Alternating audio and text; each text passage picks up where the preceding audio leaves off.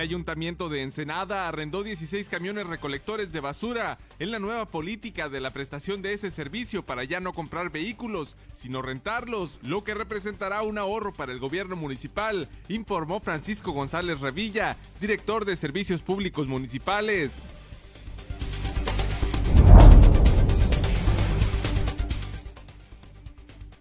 El basurero clandestino que utiliza el gobierno municipal en San Quintín es un problema grave, pero hasta el momento no se conoce una solución específica en ese tema, reconoció Mario Escobedo Cariñán, secretario de Economía Sustentable y Turismo.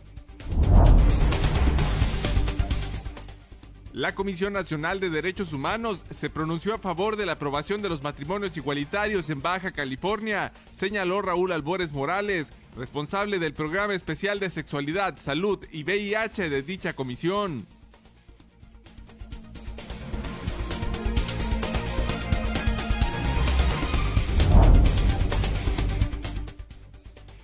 Policías municipales de Tecate involucrados con el crimen organizado dio a conocer el secretario técnico de la Mesa de Seguridad Estatal, Isaías Bertín Sandoval.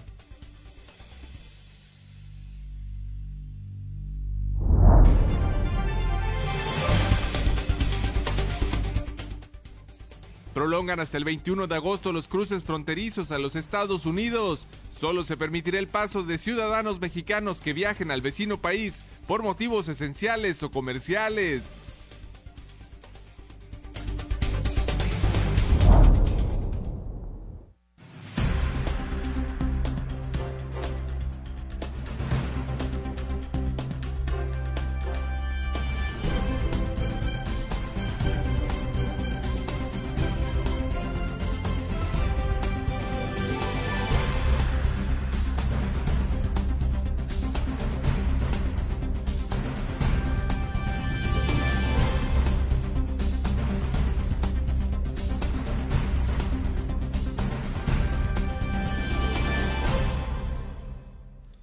Bienvenidos a Zona Periodística de este miércoles 15 de julio de 2020. Este noticiario es una coproducción del periódico El Vigía y en La Mira TV. Sin control hasta la tarde de ayer, el incendio forestal ocurrido en la delegación municipal de Santo Tomás se estima en más de 8 mil las hectáreas afectadas por el fuego, sin que se reporten personas lesionadas ni daños a propiedades de esa zona. El incendio forestal de Santo Tomás permanece sin control y ha consumido la flora silvestre de una extensión superior a las 8.000 hectáreas, señaló la Unidad de Protección Civil Municipal. Julio Obregón Angulo, titular de la dependencia, señaló que el reporte oficial de la CONAFOR refiere que el forestal ha consumido una superficie estimada en los 8.500 hectáreas de rama y pastizal. Indicó que este reporte señala que las llamas mostraron hasta la mañana de ayer un 70% de control y 60% de liquidación y que en la zona labora un grupo de entre 50 a 60 personas que realizan trabajos para sofocar el fuego. Fuego en sí se expandió por varios, varios puntos, ¿no? Este, una parte llegó hasta prácticamente hacia la parte de la delegación y otra parte se fueron hacia lo que es hacia la costa. ¿no? Eh, hasta el momento en, el recorrido aéreo que han hecho no ha presentado ningún eh, riesgo inminente para alguna vivienda. Este, sí se quemaron algunas, pero eran este, abandonadas. Eso es lo que ya nosotros checamos el mismo, el mismo día del sábado en la noche, nos dimos cuenta de esa parte, de, perdón, del domingo en la noche, perdón nos dimos cuenta de esa parte. En este incendio manifestó se utilizó el helicóptero de la CONAFOR para transportar a las personas al área siniestrada de difícil acceso y para arrojar agua en la zona afectada por las llamas a través del balde. Para el miércoles estimó se espera que las llamas estén completamente sofocadas. Las altas temperaturas registradas, consideró, es un factor que eleva la probabilidad de la ignición de los incendios forestales, pero la mayor parte de los fuegos registrados en el municipio han sido provocados por el hombre. No en este caso, no podemos ratificar ese dato. Muchos son provocados por la mano humana. Todos los que se han presentado, la mayoría en el lado de, Valle de Guadalupe, han sido porque también se ha tenido actividad de, incendios en el Valle de Guadalupe. O sea, no nomás esa zona. Hemos tenido en Valle de Guadalupe, para el lado de San Vicente también, y dentro de la, de la mancha urbana. En el control del incendio de Santo Tomás se expresó, laboran elementos del ejército mexicano, CONAFOR, la Brigada Forestal de Bomberos Ensenada y personas que integran brigadas rurales. Para Zona Periodística, César Córdoba. Policías municipales de Tecate involucrados con el crimen organizado, acusó Isaías Bertín Sandoval, representante en Baja California de la Secretaría Federal de Seguridad Pública y Protección Ciudadana. En el municipio de Tecate se detectaron que algunos mandos policíacos estaban coludidos con cárteles de droga y utilizaban su poder como funcionarios y el erario público para realizar actos delictivos. Así lo informó el secretario técnico de la Mesa de Seguridad, Isaías Bertín, durante la transmisión en vivo del gobernador Jaime Bonilla Valdés y detalló que derivado de ello se realizó la detención del policía municipal Giovanni N. este lunes 13 de julio en la colonia Juárez del municipio de Tecate. Supervisor pues tiene facilidad de maniobra con unidades, con movimiento de personal y demás. Por tal, pues eh, es una detención relevante y es algo pues que se tiene que señalar como, como es realmente. Bertín mencionó que el ex policía municipal, quien ahora está detenido, tenía un cargo en la corporación policíaca sin tener antigüedad, pues ingresó a la corporación meses antes de su detención. Su ingreso fue apenas en septiembre de 2019 y se eh, entró con esta administración, pues. Es correcto. La que, la que, la que está ahorita, administración municipal. Es correcto. Y a, unos meses de, de haber este, tomado eh, de, haber causado alta, pues ya tenía un cargo importante como supervisor de la Policía Municipal de Tecate. Durante la transmisión en vivo, el gobernador Jaime Bonilla mencionó que los cambios del director de la policía ocurridos el 23 de mayo generó molestias en la alcaldesa de Tecate, Zulema Adams, pero los cambios de mando obedecieron a indicaciones de la Sedena y la Guardia Nacional. Bonilla Valdés dijo que era delicado que tras una semana de asumir el cargo, el militar Orlando Hernández Porra fueran asesinados dos de sus escoltas, mismo que fueron sorprendidos sin tener tiempo de repeler la agresión y posiblemente fue porque policías colaboraron con el grupo armado para emboscar a los oficiales. En mayo, precisamente, fue cuando se cambió el mando, ¿verdad? 23 de mayo. Eh, en, contra de los intereses, de la, de la actitud de la misma alcaldesa, que no quería que se cambiaran los mandos, vino una instrucción directamente de Sedena, eh, de Guardia Nacional, de observar las cosas que estaban pasando y en la mesa de seguridad se ventilaron temas muy, muy delicados, que no tiene caso tocarlos ahorita, pero incluyen el huachicol. Eh, y todo eso está pasando en Tecate. A raíz de eso se cambió el mando, se trajo a un ex militar, una persona muy probada, muy experimentada, y a los días, a los días le asesinan a sus dos escoltas. Curiosamente, eh, esas escoltas ni siquiera pudieron sacar la pistola, que significa, o eso es lo que señalan, que eran, era fuego amigo, que era gente de la misma corporación que no estaba de acuerdo en el cambio de mando, o que solapado, solapado por las autoridades municipales. Esa es la situación que se tiene que ver en el contexto. Bonilla Valdés mencionó que Tecate es el municipio en el estado con mayores problemas de robo de gasolina o huachicoleo que involucran a funcionarios municipales y familias conocidas del pueblo mágico, sin el actuar de las autoridades municipales. Ocupación como gobierno del estado, el tema de Tecate. Y siempre les hemos dicho, no hay vacas sagradas. El, que esté mal, no importa que sea este gobierno, se va a denunciar, ya sea Tijuana, eh, Rosarito, Ensenada, Mexicali.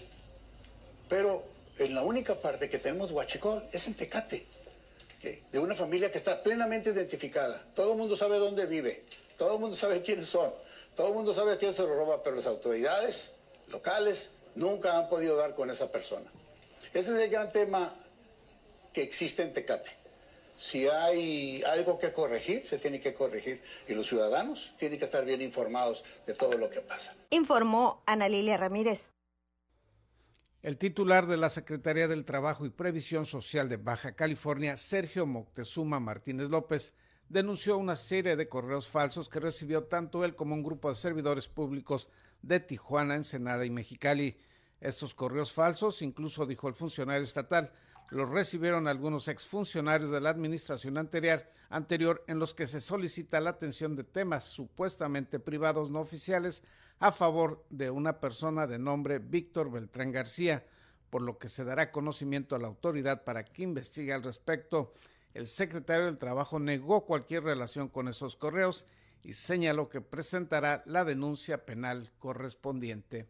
Y en otros temas, debido a una falla en su automóvil cuando realizaban un viaje, una familia de siete integrantes lleva varios días viviendo en la calle. Isabel Guerrero Ortega nos da los detalles de esta historia. Siete personas que llevaban tres semanas durmiendo a bordo de un automóvil en la vía pública fueron intervenidos por elementos de la policía municipal. Se trata del caso de dos adultos y siete menores de edad que dormían a bordo de un automóvil en la zona centro. La intervención se logró gracias a la denuncia ciudadana de una supuesta omisión de cuidados en la que un hombre de 47 años de edad, una mujer de 37, dos jovencitas de 16 y 13 años, un adolescente de 15 y tres niñas de 12, 10 y 9 años, así como un niño de 8, todos ellos con relación consanguínea. Los hechos se reportaron el pasado 13 de julio, minutos después de las 8 horas, sobre calle Octava y avenida Riverol, cuando los oficiales se acercaron a una camioneta estacionada correctamente, misma que en anteriores ocasiones se había verificado sin éxito alguno, en atención a un reporte que alertaba sobre dicha situación. A bordo del automóvil encontraron a todas las personas reportadas, por lo que se acercaron a dialogar con el propietario, quien admitió estar viviendo a bordo con una mujer y siete menores de edad, que a simple vista lucían limpios y en condiciones aparentemente normales. El hombre informó que vivían en el carro desde hace tres semanas, pues este se les había descompuesto al llegar a la ciudad de Ensenada, motivo por el que se quedaron a dormir en la vía pública, y hasta el momento no tenían la pieza para realizar la reparación. Debido a dichas condiciones en las que estaban las personas, fueron trasladadas a las instalaciones de la corporación local para elaborarles la respectiva certificación médica y después presentarlos con el juez calificador en turno, quien amonestó a las dos personas mayores de edad. Además de que no presentaban ninguna lesión o golpe, los menores manifestaron a los efectivos de la Unidad contra la Violencia Intrafamiliar que no sufrieron ningún maltrato por parte de ambos adultos, mientras que la mujer también informó que no vive violencia con su pareja. Al acudir nuevamente al lugar inicial del reporte, se encontraron con un individuo, quien dijo ser familiar del adulto y que ofreció su vivienda para recibir a las siete personas, por lo que se les proporcionó apoyo social para dejarlas en el domicilio. Para Zona Periodística, con voz informativa de Isabel Guerrero. El gobierno municipal ya no comprará camiones recolectores de basura, ahora los rentará. Los detalles se los tendremos al regreso de una pausa publicitaria.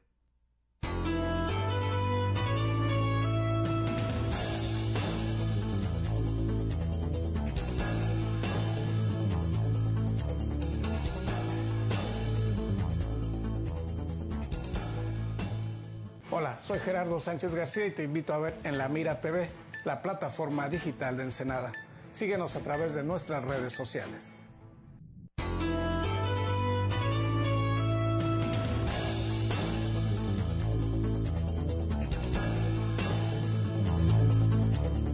Les recordamos que puedes seguir este espacio informativo a través de las plataformas de YouTube, así como por Spotify. El gobierno municipal buscará evitar la chatarrización de su parque vehicular de camiones recolectores de basura a través de un sistema que busca rentar estas unidades para reducir sus gastos.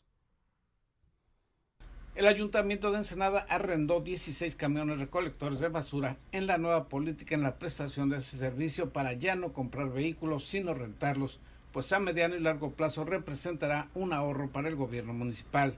Así lo informó Francisco González Revilla, director de Servicios Públicos Municipales, quien señaló que los vehículos ya se encuentran estacionados en el Centro Social Cívico y Cultural Riviera de Ensenada y la próxima semana de concluirse los trámites administrativos podrían entrar en operación. De esta semana, a principios de la siguiente, ya estaríamos ahorita eh, con toda la tramitología completa. Los camiones eh, obviamente llevan un proceso de alta eh, nos los tienen que entregar con láminas, eh, tenencias pagadas, seguros, y hasta que tengamos toda la documentación dados de alta dentro de, eh, de la Dirección de Servicios Públicos también para la dotación de combustible, que esté capacitado el personal, entonces con, por supuesto que los pondremos a funcionar. El funcionario municipal destacó que la opción de arrendamiento fue la mejor en términos económicos y los fondos para hacerlo provienen de un apoyo otorgado por el gobierno del estado. Señaló que a través de una licitación pública, la cual fue realizada por el Comité de Adquisiciones del Gobierno Municipal y en la cual participaron dos regidores, se otorgó el contrato a los arrendadores de los camiones. 14 camiones carga trasera y dos camiones de redilas. Estos eh, vehículos se están arrendando eh, a través, se hizo un procedimiento de una licitación a nivel nacional, la cual fue convocada por el Comité de Adquisiciones aquí del Ayuntamiento, donde participan distintas, distintas este, entidades municipales, inclusive la participación de los regidores. Eh, se hizo la licitación, eh, resultó un ganador y con recursos provenientes de un apoyo de gobierno del Estado. Explicó que cada unidad tendrá un costo de arrendamiento de 777 mil pesos por seis meses y la empresa arrendadora se hará cargo del mantenimiento y pago de seguro. González Revilla señaló que no tiene sentido comprar camiones recolectores que en unos años de uso quedarán inservibles y resulta más costoso su mantenimiento y reparación. Con el arrendamiento, dijo, se puede tener una renovación constante del parque vehicular y con ello garantizar una operación más eficiente del servicio. Señaló que actualmente el ayuntamiento cuenta con 36 unidades recolectoras, de las cuales solo sirve el 25% y ese porcentaje requiere de constantes inversiones en mantenimiento y reparaciones. Informó para Zona Periodística Gerardo Sánchez García. Desde hace seis años, los residentes de la zona sur de Ensenada tienen un relleno sanitario completamente nuevo que no utilizan y tiran la basura en un lugar no autorizado. Lo más increíble de este asunto es que no se avisora una pronta solución a este cómico problema.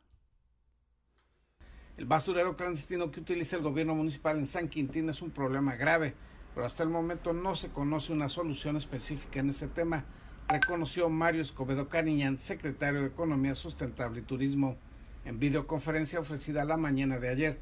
El también responsable estatal de la protección al ambiente señaló que están en pláticas con el alcalde Armando Ayala Robles para tratar de atender ese problema. Es un problema grave que tenemos en San Quintín. Uno, no tenemos un basurero autorizado por el gobierno estatal para que opere. la anterior administración no sé cómo lo hicieron, pero bajaron creo que 7 millones de pesos por parte de Semarnat para invertirlos en ese basurero eh, de eh, San Quintín. Eh, no está autorizado, realmente es un tiradero lo que está operando el, día de hoy. Estamos analizando cómo poder regular este, ese basurero. Estamos en pláticas, estaremos viendo cómo el actual alcalde de Ensenada, aunque de hecho lo veremos con la nueva administración municipal de San Quintín. El tema de la basura es un problema grave de San Quintín. Señaló que supuestamente en la anterior administración municipal se obtuvieron 7 millones de pesos para regularizar esa situación, pero se desconocen más detalles al respecto. Indicó que la falta de un mejor servicio de recolección de basura en la región sur del municipio provoca que muchos de los habitantes realicen la quema de su basura y solo se contaba con un camión recolector, el cual arroja los desechos en un sitio no autorizado es muy complejo para la administración, o lo ha sido para la administración municipal, se llama la basura en San Quintín. Teníamos un camión para recoger la basura en todo el valle, en los tres valles. Eso implicaba que muchísima gente quema la basura en su casa y eso es y eso lo están pagando los habitantes de San y es un tema que lo tenemos que enfrentar. Desde el año 2014, con fondos federales, se construyó en San Quintín un relleno sanitario que fue completamente terminado, pero no se utilizó por conflictos legales al quedar abandonado fue vandalizado y destruido. Mientras ese lugar sigue sin utilizarse, la administración municipal arroja la basura en un terreno aledaño al relleno sanitario nuevo, ya que no se utiliza.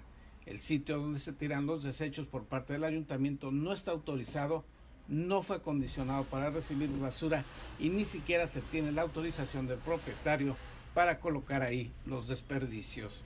Informó para Zona Periodística Gerardo Sánchez García. Se prolongará hasta el mes de agosto el cierre de la frontera a los mexicanos que no viajen a los Estados Unidos por motivos esenciales. Le daremos la información luego de una pausa publicitaria.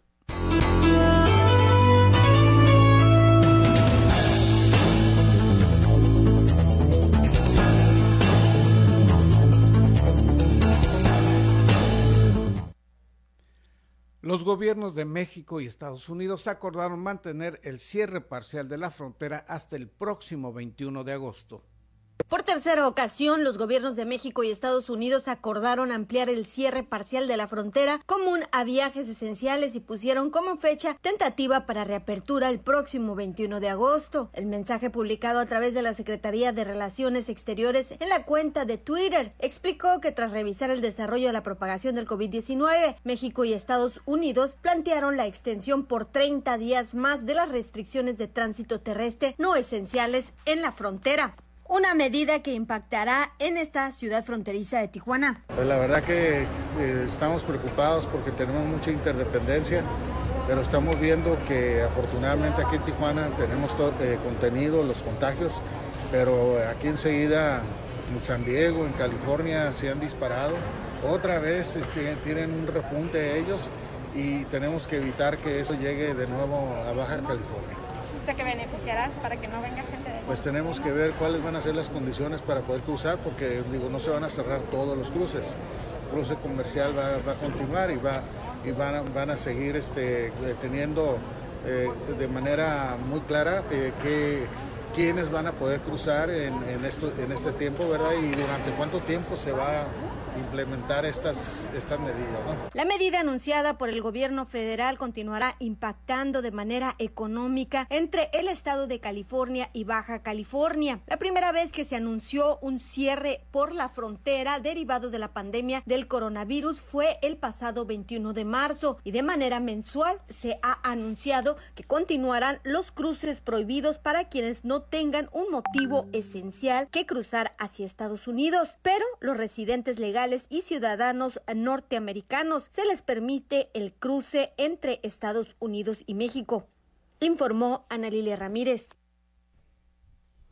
Y este es el reporte de la situación del COVID-19 en Baja California, de acuerdo a los datos de la Secretaría Estatal de Salud. En la entidad se reportan 10.975 casos confirmados y 2.221 fallecimientos. El desglose por municipios es el siguiente.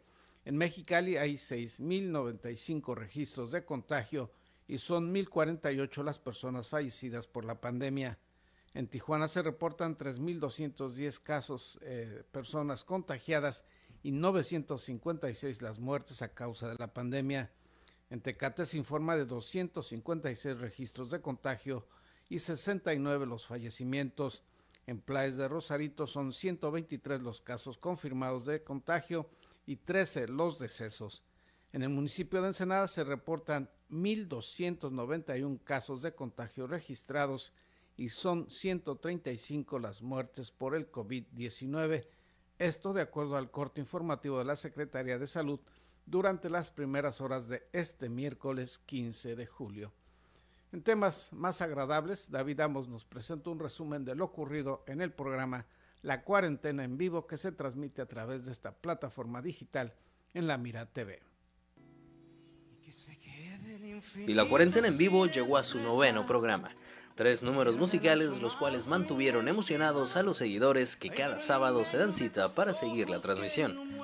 Como primer número musical se contó con la participación de Oscar Serrano, solista que nos puso a bailar y cantar al ritmo de grandes éxitos de la música en inglés y en español. Como segundo número musical se contó con la presentación de Virtud Norteña, una agrupación que nos mantuvo emocionados por su entrega y su energía sobre el escenario. Pero eso no fue todo, y el ritmo y el estilo que los caracteriza, los tocadiscos encendieron el escenario interpretando cada uno de sus éxitos. Cabe mencionar que la cuarentena en vivo busca brindar un espacio de entretenimiento y difusión a solistas y grupos musicales de la región, comprometidos a innovar a través de su plataforma. Todo esto con la intención de generar apoyo a todos los que se han visto afectados por la crisis económica generada ante la pandemia del COVID-19. No te pierdas la cuarentena en vivo este sábado 18 de julio en punto de las 6.30 de la tarde, totalmente en vivo, a través de En la Mira TV, en Show Producciones y El Estudio. Cuarentena en vivo. Se quedan con los tocadiscos. Para Zona Periodística, David Amos. Si usted no vio este programa, podrá observarlo nuevamente en esta, en esta plataforma digital a partir de este miércoles a las 7 de la tarde. Y a pesar de las condiciones económicas que vive Baja California, el gobierno del estado anunció que ha logrado reducir el endeudamiento de la administración estatal. De manera paulatina se han estado pagando la deuda del gobierno estatal y es que una deuda pública de 34 millones de pesos recibió el gobernador Jaime Bonilla Valdés de administraciones pasadas estatales. Entre las más grandes fue la Universidad Autónoma de Baja California por más de 1.700 millones de pesos, el adeudo de pensiones del Istecali de maestros jubilados por 3.700 millones de pesos y los adeudos con los municipios por más de 2.550 millones de pesos. El secretario de Hacienda, Rodolfo Castro Valdés, informó que se ha logrado reducir la deuda por más de 5 mil millones de pesos, pues se redujo el gasto público y se implementaron la política de austeridad del gobierno estatal sin generar una deuda a largo plazo y afectar el gasto de orden social. El aparato gubernamental desde el inicio de gobierno se contrajo las dependencias que hemos contraído, eh, la labor que hemos hecho con los sindicatos para poder dotar de una mayor eficacia gubernamental. Ese es el objetivo. ¿Cómo? Respondiendo a rezagos sociales y eso se nota eh, cada día en la forma que hemos estado atendiendo a las diferentes comunidades con un presupuesto equilibrado.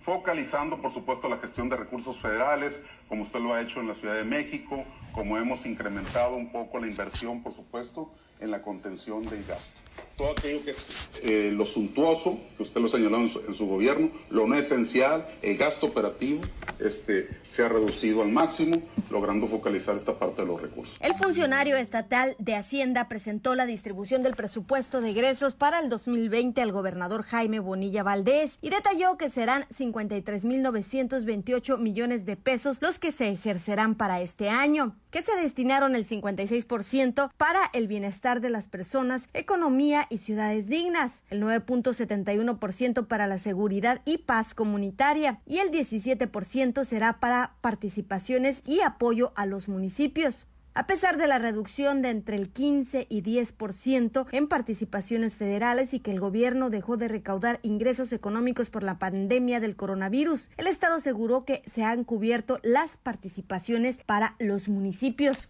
De no dejar de, pasar, de pagar ninguna participación hacia los ayuntamientos, es decir, dotar finanzas y asumir compromisos directos con ellos. O sea, se les ha dado las participaciones. Correcto, señor. Correcto. Entonces, si el municipio les dice a ustedes, no tengo dinero para el bacheo, o no tengo dinero para la recolección de basura, o no tengo dinero para los policías, ese no es el caso, ¿verdad? Entonces, ¿por qué se ha escudado mucho algunos elementos, en lo particular uno, que dice que no tiene recursos? Pues no tiene recursos porque no saben administrarse, no tienen recursos porque no son austeros, no tienen recursos porque no saben qué hacer con el dinero cuando les llega. Y esa es, esa es la situación que ustedes deben de saber y siempre seremos muy transparentes en eso. A los ayuntamientos se les están dando todos los recursos. Esta administración, más que ninguna otra, se le ha cumplido a todos los ayuntamientos. Informó Ana Lilia Ramírez. Con lo anterior concluye la edición de hoy. Le agradecemos que nos haya acompañado. Lo invitamos a que nos sintonice el día de mañana. Recuerde, haga todo lo posible, todo lo que sea necesario para quedarse en su casa. Ensenada continúa todavía en este semáforo rojo epidemiológico. Que tenga usted un excelente día.